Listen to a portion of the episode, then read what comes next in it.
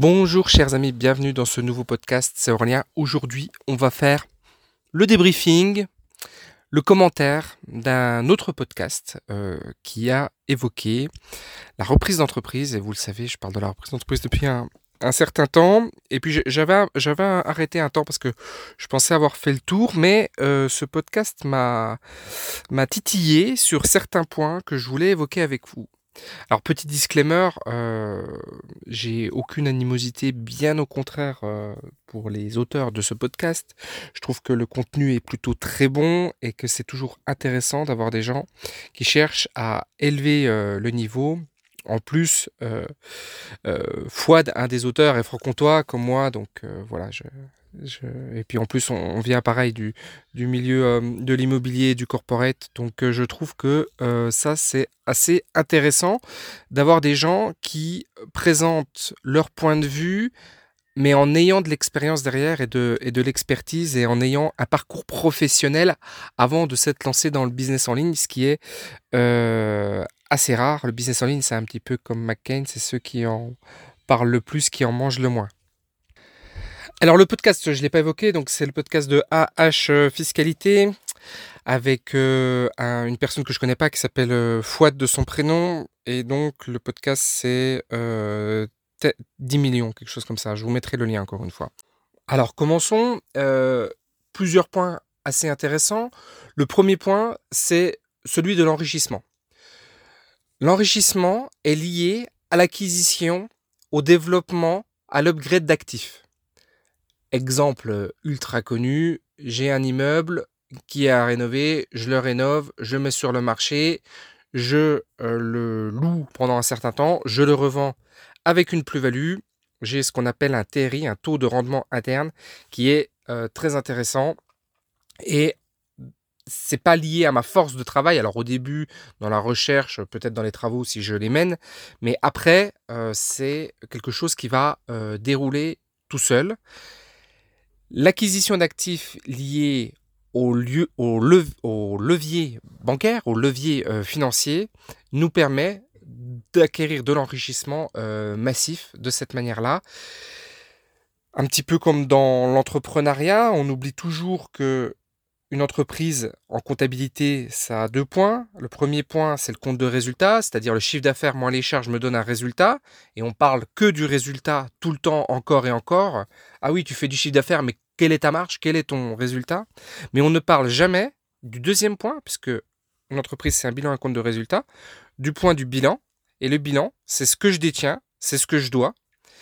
Et c'est mon patrimoine au final. C'est mon patrimoine dans la reprise d'entreprise, dans une entreprise, c'est mon patrimoine entrepreneurial. Et malheureusement, on oublie toujours la deuxième facette pour ne penser qu'à la première facette, combien je gagne tous les jours, combien tombe directement sur mon compte en banque, alors que l'analyse réelle d'un bon enrichissement, c'est un enrichissement patrimonial en plus évidemment de dégager euh, des revenus. Deuxième point que j'ai trouvé très intéressant et sur lequel je vais revenir plus tard, mais sur lequel déjà je voudrais faire un mea culpa, c'est de rester bankable. Effectivement, beaucoup de gens qui font de la reprise d'entreprise s'attachent à faire du crédit vendeur, enfin beaucoup de personnes, beaucoup de personnes dans cette tendance qui ont été amenées à la reprise d'entreprise à travers le marketing euh, de l'Internet veulent faire de la reprise d'entreprise sans être ni caution ni, euh, ni faire de, prêt parce qu'ils pensent qu'ils ne sont pas euh, aujourd'hui bankable. Ils pensent qu'aujourd'hui ils n'ont pas la capacité de lever de la dette. J'en parlerai plus tard, mais c'est une réalité c'est vrai que être bankable est, le, je pense, le, point le plus important quand on mène sa stratégie, c'est de pouvoir toujours rester bankable et de ne pas mener des actions qui nous euh, discriminent auprès euh, des banques. Rester bankable, c'est effectivement de devenir professionnel, de passer professionnel.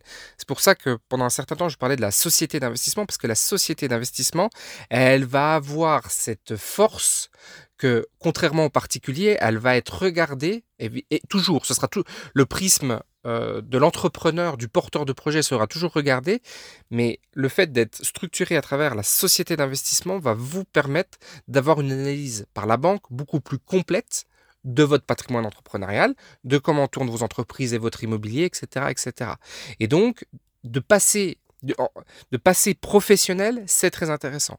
C'est-à-dire qu'aujourd'hui, on a plusieurs types d'investisseurs. On va, on va repartir sur l'immobilier, mais on va voir les investisseurs personne salariée, elle a acheté son appartement, elle va mettre en, location son appartement parce qu'elle va déménager puis elle va acheter ailleurs, ou elle va acheter un appartement en plus parce qu'elle a un petit peu de trésorerie. Ça, c'est vraiment euh, le, premier type d'investisseur qui est un petit peu, euh, un petit peu, voilà, qui le fait par loisir, on va dire.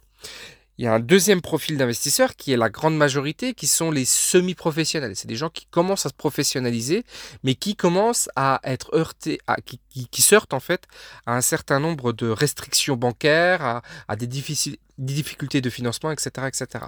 Et pour ces gens-là, il est intéressant de passer professionnel, il est intéressant de passer en société d'investissement parce que justement, on va pouvoir démultiplier sa capacité de financement, on va pouvoir faire rentrer des investisseurs, on va pouvoir trouver des leviers euh, de financement autres que la banque ou en complément de la banque pour pouvoir alimenter les différents apports qui pourraient être demandés.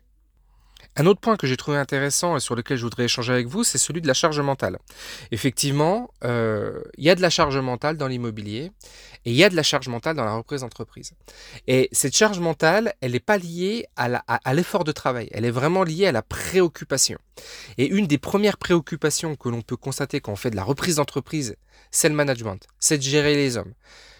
On, va le voir tout à l'heure, il, il y a deux façons de mener la reprise d'entreprise. Il y a une première façon où on est en front, on est là au quotidien, on est, euh, je vais presque dire, dans un job en fait, c'est son métier, c'est-à-dire qu'on a décidé d'y consacrer du temps. Et on a une deuxième façon de voir la, reprise d'entreprise qui est une, façon plus d'investisseur, c'est-à-dire euh, j'achète un actif entrepreneurial, et je préfère qu'on parle d'ailleurs d'actif entrepreneurial que de reprise d'entreprise, parce que ça a beaucoup plus de sens selon moi. Donc on achète un actif entrepreneurial, et cet actif entrepreneurial, on va le faire gérer. On peut le faire gérer de plein de façons différentes. Et c'est sûr que quand on est dans cette deuxième démarche, qui est quand même un autre niveau, hein, parce qu'il faut quand même pouvoir le faire, euh, c'est de mettre un management en place. Et le fait d'avoir un management en place, des gens qui savent gérer mieux que vous l'entreprise, c'est vraiment le top du top parce que euh, on va être là en renfort, en soutien, mais on va pas être là au quotidien et c'est pas nous qui allons gérer euh, encore une fois tout ce qui peut se passer dans la vie de l'entreprise qui peuvent être une charge mentale assez importante.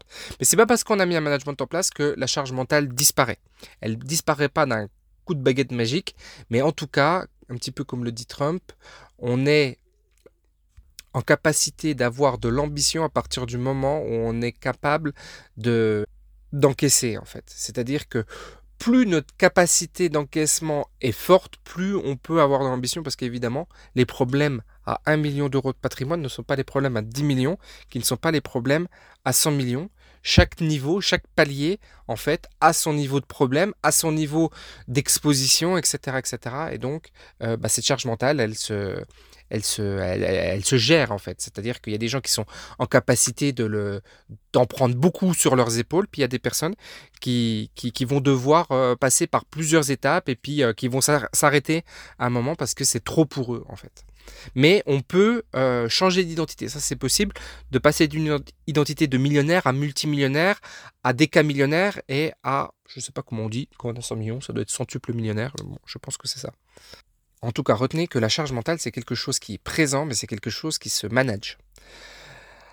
Un autre point qui a été le point qui, est le plus euh, polémique, qui a été le plus euh, débattu, mais, vraiment c'était très intéressant parce que euh, c'est une réalité, c'est le point du crédit vendeur. Parce que c'est très facile de vous dire, prenez une entreprise sans caution personnelle et en le faisant financer par votre, euh, par votre vendeur, c'est-à-dire que c'est votre vendeur qui va vous octroyer le crédit euh, dans le temps, c'est-à-dire que vous allez acheter une entreprise 100 000 euros et puis bon, 10 000 euros par an va être remboursé. Bon, déjà on est sur des petits montants, mais c'était pour illustrer. Et c'est vrai que, le crédit vendeur, moi moi je compare le crédit vendeur par rapport à l'immobilier, un petit peu comme si on avait un vendeur d'une ferme perdu au fin fond de la brousse, au fin fond de, la France euh, profonde, et que la personne, ça fait 3 ans, 4 ans, 5 ans qu'elle cherche à vendre euh, cette ferme, ou que les enfants ont hérité de la ferme et puis ils, en ont un peu que faire de cette ferme. Et que quelqu'un dise, franchement, moi, cette ferme, je vois monter un bon projet, permaculture, faire venir des gens en séminaire, etc. J'ai vraiment un, projet. Par contre, j'aimerais qu'on puisse travailler ensemble pour que dans le financement, je puisse vous payer au fur et à mesure du temps. Si effectivement tu es vendeur de cette ferme et que tu n'en fais absolument rien et que tu es content de voir quelqu'un qui va en faire quelque chose parce que c'est un petit peu un leg et un héritage, effectivement tu peux accepter euh, des conditions qui sont des conditions euh, de financement un petit peu atypiques comme celle-là. Et peut-être que la personne qui va effectivement acheter va en faire quelque chose et va transformer cet actif en un actif extraordinaire. Ça, c'est possible. Mais c'est des cas extrêmement rares. on voit que l'utilisation du crédit vendeur dans la reprise d'entreprise, c'est effectivement pas sur les entreprises premium. C'est effectivement pas sur les entreprises qui ont euh, de, l'attrait pour euh, les acheteurs. C'est-à-dire qu'un un vendeur d'entreprise, surtout maintenant, il n'a pas quatre euh, vendeurs et puis il doit choisir avec lequel il va faire le meilleur crédit vendeur. ça, ça, ça n'existe pas en fait dans la réalité. Donc, le crédit vendeur ne peut exister à 100% que dans des entreprises dans lesquelles vous avez vraiment repéré un potentiel qui a été complètement ignoré par le propriétaire actuel. Mais ça, c'est extrêmement rare. Ça peut arriver. Je, l'ai presque vu une fois, mais c'est quand même assez rare. Dans la plupart des cas, le crédit vendeur va plutôt être utilisé dans le cadre du montage. Et le montage, contrairement à l'immobilier, le montage dans la reprise d'entreprise euh, est assez riche et assez créatif. On peut avoir des montages où on va faire un petit peu d'investisseurs, un petit peu de, levier bancaire, un petit peu de crédit venteur, un petit peu d'earn-out, etc., etc. On peut avoir des montages qui, de la remontée de trésorerie, etc., etc., pour pouvoir boucler le financement. Et ça, ça se fait. Et ça, ça se fait. Moi, je le vois, je l'ai vu, je vois des gens qui le font, et ça se fait plutôt très bien sur tout type d'entreprise. Mais c'est des montages qui se, c'est des montages qui se font. Mais effectivement, venir en, 100% crédit vendeur vous caractérise de premier abord, vous ça, vous discrédibilise tout de suite. C'est-à-dire que tout de suite, on se dit, mais encore un qui veut euh, là, le beurre et l'argent, du beurre. Et c'est un peu ça, en fait. On veut le beurre et l'argent du beurre, au sens premier. C'est-à-dire qu'on veut l'entreprise et l'argent de l'entreprise euh, et le prix de l'entreprise directement. Et donc ça, c'est vrai que ça ne nous euh, crédibilise pas quand on veut approcher un, euh, un vendeur d'entreprise, euh, c'est pas pas une bonne approche. Une meilleure approche, c'est effectivement d'encaisser la caution, c'est d'encaisser le crédit, c'est de se dire, ok, je vais me présenter je vais lever du financement bancaire. Et en plus, c'est beaucoup plus intéressant de le faire comme ça, parce que le levier bancaire est un bon levier, c'est-à-dire que c'est un, levier qui est intéressant. On est dans un pays où les vannes sont ouvertes, on peut, et c'est pour ça que j'apprécie aussi euh, H Fiscalité, parce que c'est une des rares personnes à expliquer que vouloir tout le temps s'expatrier, c'est pas forcément la bonne solution. Quand vous êtes comme moi, vraiment dépendant presque du crédit bancaire, où vraiment chaque projet, vous allez chercher du levier bancaire pour pouvoir créer de l'enrichissement massif. C'est-à-dire que je vais mettre 1 et puis la banque va mettre 9 pour faire 10. C'est quand même super intéressant. Et pourquoi aller s'expatrier Pour bénéficier de, de, de, de, facilités de financement plus, plus délicates? C'est pas, pas très intéressant en fait. Bon, parenthèse euh, refermée, revenons sur notre, sur notre sujet du crédit vendeur par rapport à ça. Et donc, je vais devoir être bankable. Et là, il y a beaucoup de gens qui disent, mais moi, je ne suis pas bankable. Je ne suis pas bankable parce que j'ai envie de créer euh, ma liberté, de, de, créer mon, mon, style de vie, de créer mon patrimoine. Mais aujourd'hui, j'ai pas j'ai pas les épaules, j'ai pas le, j'ai pas le pédigré en fait qui va bien. Mais n'oubliez pas, si vous pensez comme ça, que surtout dans l'entrepreneuriat, l'association est possible. L'investisseur à vos côtés qui va crédibiliser votre dossier, c'est possible. Et c'est comme ça que j'ai monté mon premier dossier. Mon premier dossier, pendant un an, pendant un an, on a discuté avec la banque. Et le vendeur, il a été, il a été cool. Il, était sur d'autres dossiers. Il était en difficulté. Euh, il était, il était en difficulté financière de. Par ailleurs, il avait beaucoup de biens immobiliers. il avait, il y avait, c'était un bien immobilier, mais un bien commercial. Et donc nous, on voulait reprendre l'activité commerciale à travers euh, l'acquisition euh, immobilière.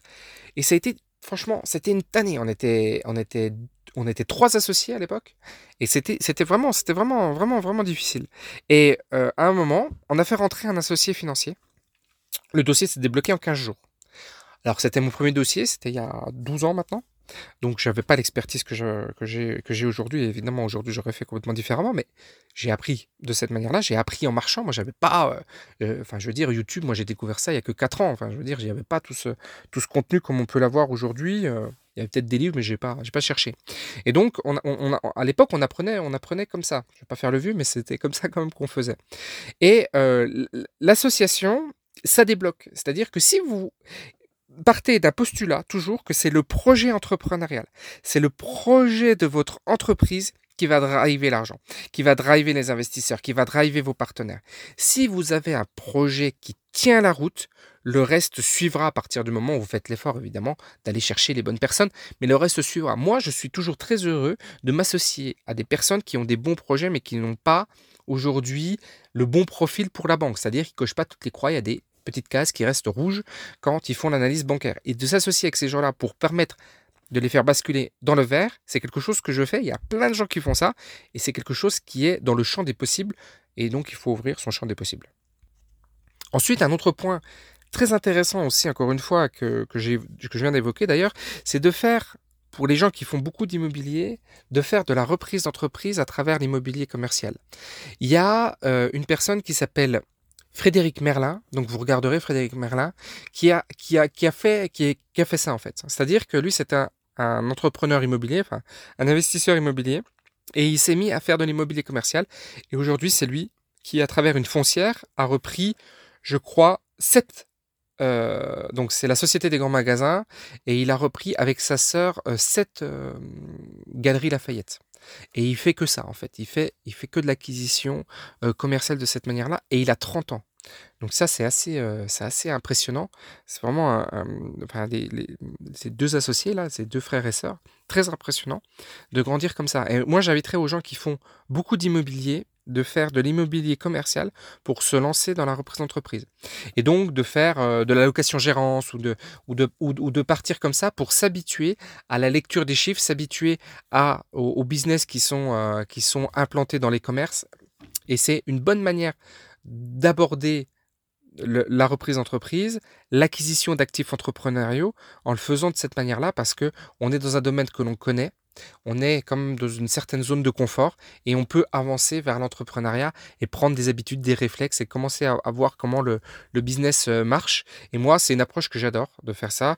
Vous savez, je, vous l'avais montré à, travers la boutique qu'on a ouverte à Cannes, de, le faire comme ça. Euh, c'est vraiment des approches qui sont très intéressantes. Alors un autre point aussi qui a été évoqué, c'était le, point du risque. Le point du risque est de la sûreté de faire euh, de l'immobilier vs de faire de la reprise d'entreprise. Alors il y a effectivement plus de sécurité à faire de l'immobilier, mais pas sur le point comme il est, enfin selon moi pas comme ça a été évoqué dans le podcast. C'est que le premier point, c'est quand on veut faire de l'immobilier, on fait de l'immobilier. C'est possible de trouver des affaires immobilières. Quand on quand on veut faire de la reprise d'entreprise, pas forcément parce qu'on a marqué l'intention de faire de la reprise d'entreprise que l'on trouve des bons business à reprendre.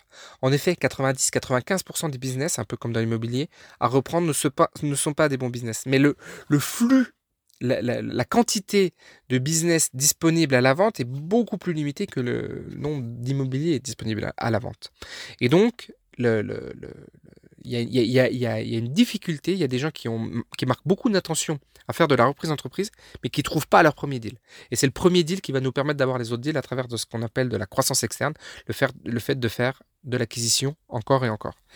Et c'est vrai qu'il est difficile de trouver la première entreprise. Il est plus difficile que quand moi j'ai commencé de trouver la première entreprise. C'est une réalité. Mais le point qui était évoqué dans le podcast, c'était le point de savoir s'il était plus risqué de faire de l'immobilier ou de la reprise d'entreprise. Et moi, je les mettrais franchement à égalité. Pourquoi? Parce que j'ai fait de l'immobilier compliqué. J'ai fait de l'immobilier dans lequel on a euh, ouvert une déchetterie juste à côté de moi. J'ai fait de l'immobilier dans lequel on a euh, implanté des équipements euh, à côté de, notre, de, nos, de nos biens qui mettaient beaucoup d'évaluation. J'ai connu des situations où on était quasiment en situation d'expropriation. Et donc, moi, j'ai trouvé ça très risqué, en fait.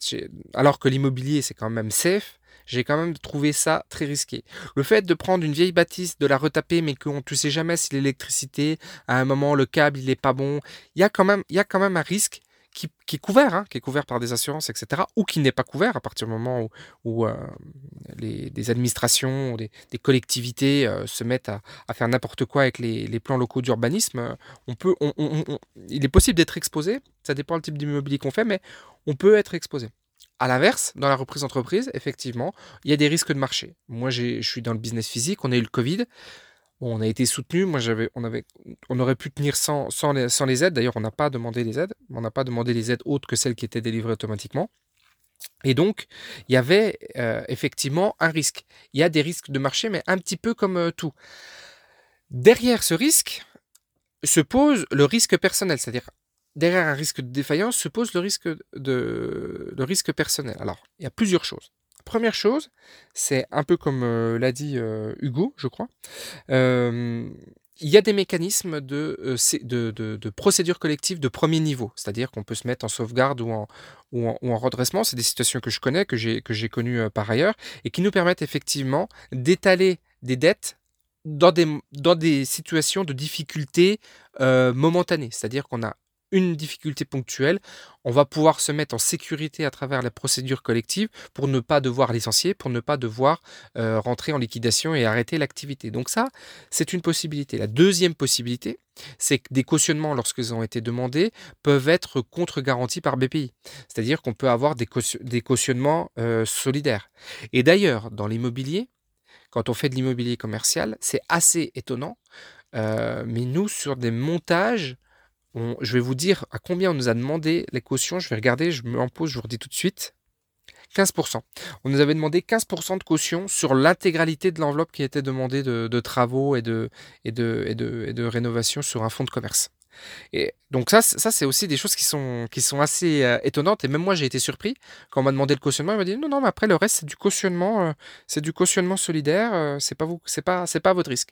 Donc là, effectivement, c'était super intéressant parce qu'on pouvait avoir une acquisition immobilière et commerciale, faire des travaux, etc., avec un cautionnement derrière qui était faible sur l'exploitation, pas sur l'immobilier. Je vous parle bien là de l'exploitation. Par contre, face à ce risque, il faut toujours mettre un reward, il faut toujours mettre une récompense, il faut toujours mettre le, gain derrière. Le gain dans la reprise d'entreprise est bien supérieur. Ça, c'est clair et net, mais je vous en reparlerai tout à l'heure. Une autre garantie qui est aussi possible, c'est les garanties de, ce qu'on appelle actif-passif, c'est-à-dire de pouvoir aller euh, demander au cédant de s'exposer sur le fait de garantir le chiffre d'affaires des années suivantes si il y a eu des commandes, etc. Donc c'est des montages qui sont également euh, possibles. Enfin, n'oubliez pas sur cette question de risque que vous achetez des actifs. Vous n'achetez pas des business en ligne. Vous achetez des vrais actifs. C'est-à-dire que euh, on peut se contre-garantir sur, sur l'actif. On n'achète pas quelque chose qui vaut rien. Il y a intrinsèquement une valeur. Allez, on va passer sur un autre point de ce podcast, encore une fois très intéressant, la question de la taille. Je voudrais vraiment apporter euh, un éclairage sur, sur cette histoire de taille parce que à chacun son entreprise, à chacun son ambition et à chacun son projet. La, question de la taille, euh, il, y a deux, il y a deux façons de le voir. C'est soit vous voulez avoir une entreprise qui tourne et vous vous contenterez de ça. Et il y a plein de gens dans cette situation-là. Il y a plein de gens qui n'ont pas vocation à euh, vouloir monter des empires.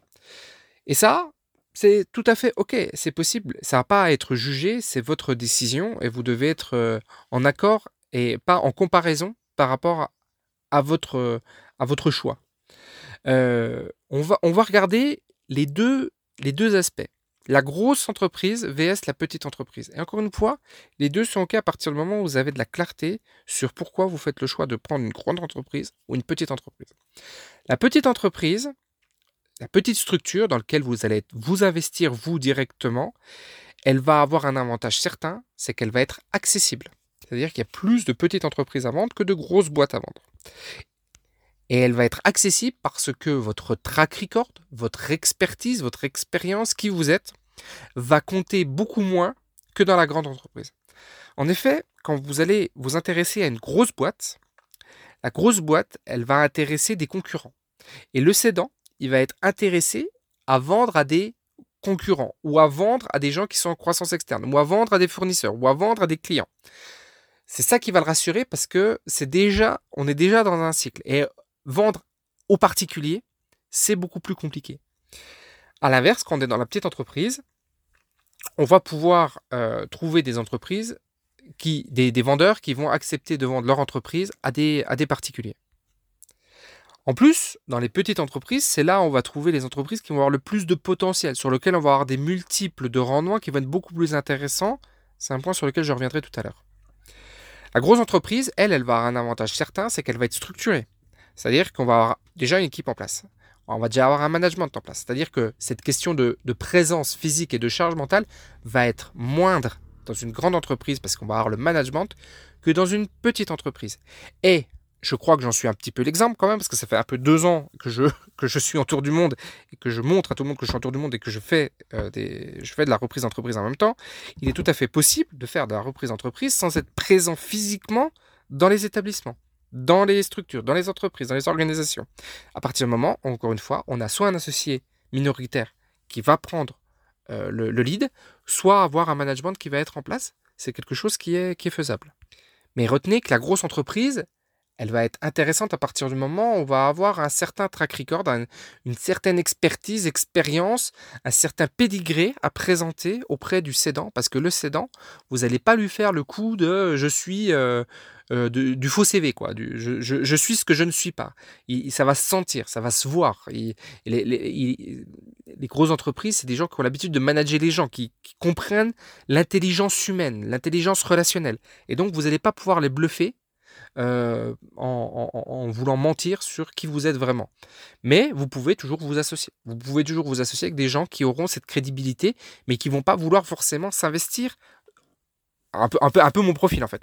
Des gens qui vont pas vouloir s'investir, mais qui vont amener la crédibilité dans le dossier. Ce qui est important, c'est effectivement, comme il l'a été dit dans le podcast, c'est de ne pas surdimensionner ou sous-dimensionner son projet, mais c'est vraiment d'avoir un projet qui vous correspond, c'est, je crois, vraiment le plus important. Sous-dimensionné, vous allez être frustré parce que euh, vous allez, estimer que le choix il est pas bon, puis vous allez faire des choses qui vont pas vous être adaptées à ce que vous souhaitez faire vraiment. Et surestimé, c'est également le, même cas, les mêmes, euh, les, mêmes, les mêmes raisons, mais en plus de ça, c'est qu'on a un poids de quelque chose qui nous dépasse un petit peu et qui nous envahit et qui, qui nous étouffe un peu. J'en viens sur le point de la perte de la qualité de vie dans la reprise d'entreprise. Alors, ça c'est un point qui est intéressant. Ça va encore une fois dépendre de vos ambitions, de votre ambition et de vos aspirations. Effectivement, euh, il peut y avoir beaucoup de charge mentale en faisant une reprise d'entreprise, il peut y avoir beaucoup d'investissement en, en reprenant une entreprise, mais ça c'est un choix que vous devez faire au départ. Avant enfin, en prenant la décision de faire une reprise d'entreprise, vous devez décider les points sur lesquels vous ne céderez pas, sur, lesquels il n'y aura aucune concession euh, de votre part. Le plus important, en fait, quand on reprend une boîte, c'est pas le temps de travail qu'on va passer dedans pour la redresser. C'est la détection de l'opportunité à l'intérieur de l'entreprise. Faisons le parallèle encore une fois avec l'immobilier. J'ai repéré un atelier, c'est ce que j'ai vu là récemment. J'ai repéré un atelier en centre-ville et le PLU me permet de transformer cet atelier en loft. Là, euh, mais la personne qui vend, elle, elle vend l'atelier. Elle vend un atelier, elle vend pas un, potentiel immobilier parce qu'elle n'est pas au courant, parce qu'elle est âgée, parce qu'elle est en retraite, parce que voilà, parce qu'elle, elle veut céder sa boîte et qu'elle n'est pas dans cette démarche-là. Il y a une opportunité. Vous avez une opportunité de reprendre euh, cette, cet immobilier pour le faire pivoter et le transformer en quelque chose d'extraordinaire. C'est pareil dans la reprise d'entreprise. On doit toujours rechercher, et c'est beaucoup plus simple dans des petites entreprises d'ailleurs, les entreprises qui sont qui sont qui n'ont pas fait le move stratégique nécessaire. Il y a quelque chose qui n'a pas été fait. Et que si on le fait, franchement, ça multiplie, ça démultiplie euh, la rentabilité de l'entreprise. Donc la recherche et la mise en œuvre de l'upgrade est la chose la plus importante. Et après, si vous avez repéré l'upgrade et si vous êtes en capacité de mener cet upgrade parce que vous savez comment le faire. Exemple, j'ai une agence digitale, j'ai repéré une boîte qui devrait aller dans le digital parce qu'elle a un produit physique qui est extraordinaire, mais quand elle va aller dans le digital, elle fait un multiple de dingue. Je sais déjà que je suis dans ma zone de confort. Je, sais que je vais être à l'aise dans la conduite du, du move que j'ai à faire. Et si on fait ça, c'est pas prise de tête. C'est pas prise, c'est pas, c'est pas prise de tête. Ce qui est prise de tête, c'est de, c'est de prendre la boîte, de pas bien avoir euh, fait les due diligence, de pas, de pas bien avoir, de pas, de pas avoir fait la bonne analyse, et puis de se retrouver dans une boîte dans laquelle c'est galère en fait, parce qu'on n'a pas bien analysé, analysé, pardon, au départ. Donc l'analyse est le point le plus important que vous devez mener quand vous faites votre prise d'entreprise au départ. Parce que quand on voit, mais c'est un déclic en fait. Mais oui, mais il devrait vraiment faire ça. Et c'est moi, moi je sais, c'est à chaque fois c'est ça, c'est une excitation. Mais oh, on va faire ça, ça va être dingue. Et, vraiment, on le mène de front. Et en fait, ce, qu'on pourrait qualifier de poids devient une excitation. Et cette excitation mène l'enthousiasme et mène le travail. Et au final, on peut passer du temps à le faire, mais on est dans notre flux, on est dans notre flow, et c'est ok de le faire. Euh, c'est ok de le faire comme ça.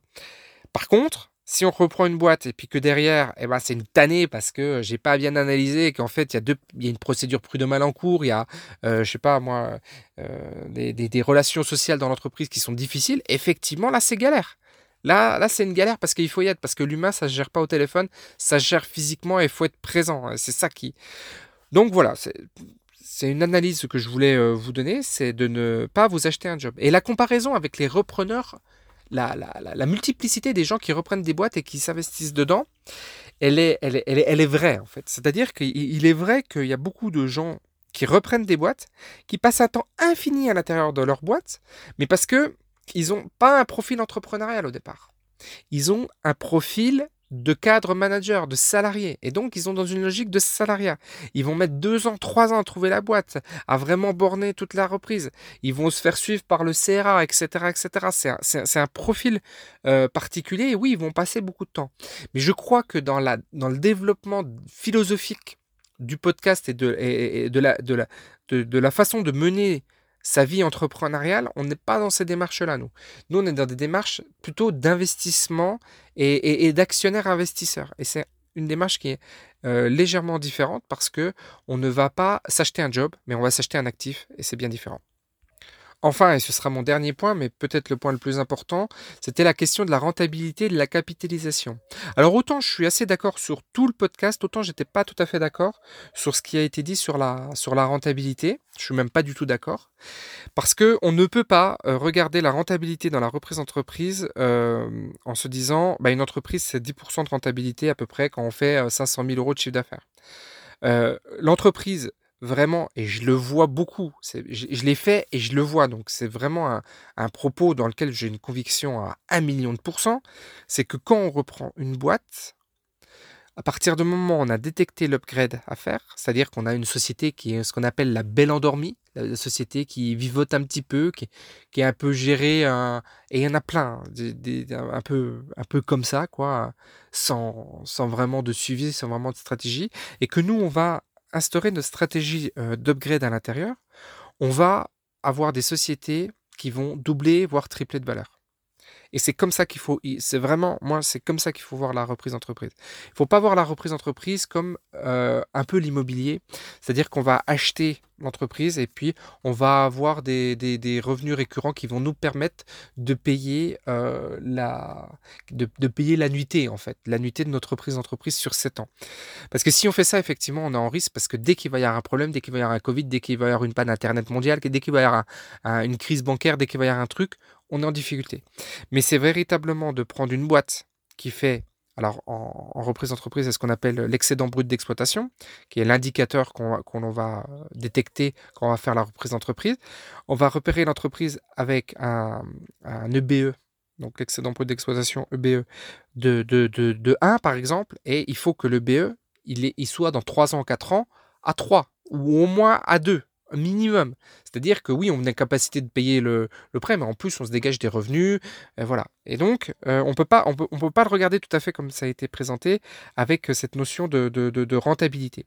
Et une boîte à 500 000 euros, ça peut être une boîte qui est très intéressante parce que c'est une boîte qui peut passer à 750 000 euros de chiffre d'affaires ou à 800 000, mais qui peut peut-être être à 50 000 ou à 100 000 de BE, mais passer à 200 000 ou à 250 000 de BE. Et c'est des choses qui existent vraiment.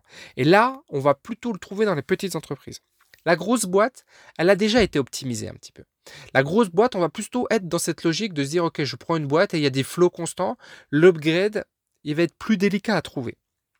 Ça, c'est vrai.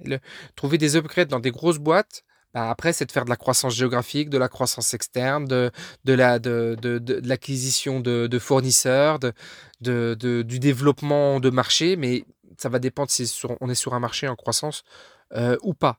Par contre, dans une petite boîte, très souvent, une petite boîte, franchement, moi je trouve que la boîte à 500 000 de chiffres, c'est là, c'est la bonne boîte pour commencer en fait.